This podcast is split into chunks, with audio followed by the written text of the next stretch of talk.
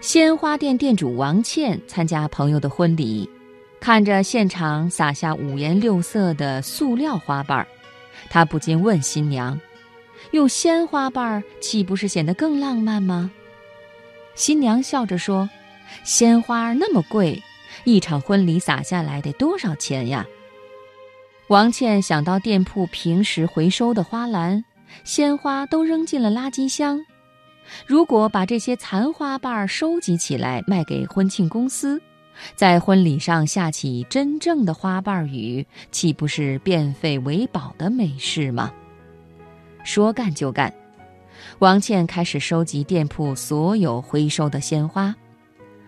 但她发现，仅靠自己的花店，花瓣量远远不够。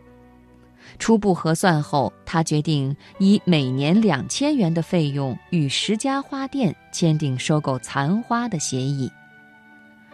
王倩和员工把那些色泽鲜艳的花瓣儿一片一片撕下后，再按不同颜色分别装进塑料袋儿：淡粉的月季、淡紫的风信子、火红的玫瑰。看着一袋袋散发着清香的花瓣儿。王倩仿佛看到了美好的未来，但美好的未来还没有如期而至，王倩就遇上了一个大麻烦。因为花瓣的保鲜期只有两三天，而婚礼十天半个月才碰到一次，大量囤积的花瓣逐渐干枯腐烂。为了延长花瓣保鲜期，王倩不得不频繁地给它们洒水。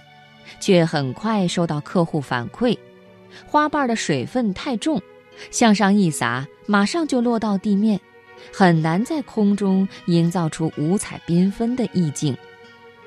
很多老客户停止了购买，两个月下来一核算，这项业务王倩净亏损一万多元。痛定思痛后，王倩苦苦思索，她想，如果把鲜花瓣加工成干花瓣。既能长期保存，又能减轻花瓣的重量，所有问题不就都解决了吗？王倩开始查资料，寻找加工方法。由于前期囤积了大量的花瓣，在急于求成的迫切期望下，她最初决定采用烘干机搭配干燥剂来制作干花，但这种理论上的速成干花法很快便以失败告终。花瓣儿不是烘得太干而变形失色，就是水分没有完全蒸发，继续腐烂。实验一段时间后，王倩逐渐沉下心来，不再考虑盈亏的问题，只想一门心思解决眼前这个大难题。经过一次又一次的试验，她最终借助制作葡萄干儿的室内自然风干法。成功的让鲜花瓣变成了干花瓣这些散发着淡淡清香的干花瓣制造的浪漫气氛，很快就赢得了新人们的喜爱。一位女白领说：“婚礼现场，当五彩花瓣在空中划着优美的弧线飘落时，我感觉自己就是童话中的公主。”此后再无悬念。王倩的干花瓣势如破竹，顺利开启了婚庆市场的大门。王倩索性不再做鲜花生意，把店名也改成花瓣专卖店。他调查市场后发现，干花瓣的工艺品在全国的市场上还属空白。很快，他就订购了一批漂亮的工艺瓶，然后以“星座幸运花”为销售主题。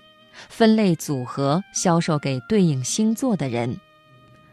广告中，一只只小瓶变成了能带来幸运和祝福的吉祥物，一时间购买星座花瓣瓶成了年轻人的一种时尚，销售极为火爆。王倩决定城市成立一个小型加工厂，让工人大批量制作花瓣瓶。此时，他的主营业务也由零售变为生产和批发。王倩还开启网上批发业务，并注册了自己的公司，一边加工和销售经典产品，一边研发新产品。三个月后，公司生产的袋装花瓣浴、花瓣茶、花瓣面膜等产品成功打入市场。二十五岁的王倩谈到创业的成功，她说：“你有多少智慧，这些不起眼的小花瓣就有多少种卖法；你付出多少努力，这些花瓣中就蕴藏着多少财富。”